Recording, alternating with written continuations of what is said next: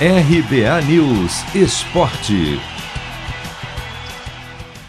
Os técnicos de Cruzeiro e Atlético Mineiro disseram na semana passada que o Galo de fato era melhor que a Raposa, mas que por se tratar de um clássico, tudo poderia acontecer no duelo deste domingo. E os dois estavam absolutamente corretos. No Mineirão, em jogo válido pela nona rodada do estadual, o Cruzeiro, que há tempos está mergulhado em uma crise e vive um momento complicado, inclusive fora de campo, jogou melhor e venceu o milionário time do Atlético por 1 a 0.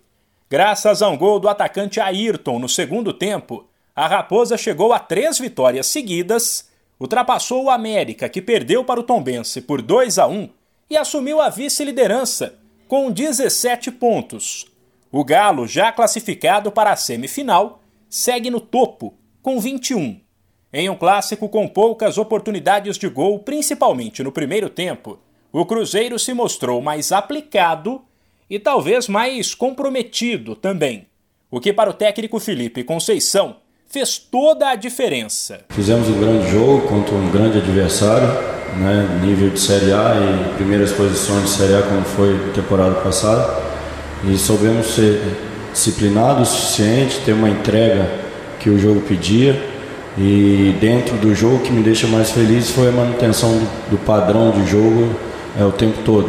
Jogos assim são decididos em detalhes e a gente conseguiu dentro dessa disciplina, dessa entrega dos atletas ser superior na partida foi uma vitória merecida. Acho que estão todos de parabéns.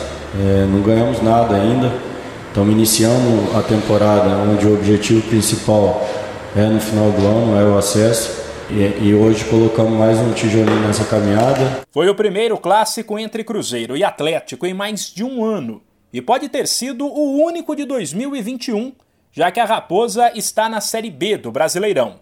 Até por isso, a derrota irritou bastante o torcedor do Galo, que era o mais confiante antes da partida, até pelo alto investimento do clube em jogadores badalados, e também o técnico Cuca, que disse aceitar as críticas e chamou para si a responsabilidade pelo placar negativo. Por mais que você tenha tido 65, 70% de posse de bola, o adversário mereceu vencer, porque foram eficazes. Nenhuma das duas ou três oportunidades que tiveram fizeram o gol Lógico que o torcedor do Galo deve estar querendo passar para dentro da TV para me pegar, e com toda razão. E eu, se estivesse no lugar dele, estaria puto do mesmo jeito, por tudo que se criou durante a semana, né? O favoritismo, não falado por nós, e sim explícito, né? Pela imprensa e por todos, pelo investimento que a gente tem. E dentro do campo acabou acontecendo o contrário. Então hoje, se eu vier aqui e não assumir a culpa desse resultado, não seria eu, a culpa é minha.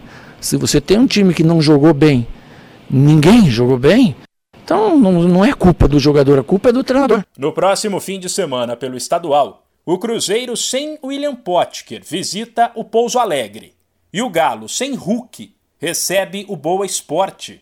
Os dois atletas se envolveram numa confusão no final do clássico e foram expulsos. Se você quer começar a investir de um jeito fácil e sem riscos, faça uma poupança no Sicredi. As pequenas economias do seu dia a dia vão se transformar na segurança do presente e do futuro. Separe um valor todos os meses e invista em você.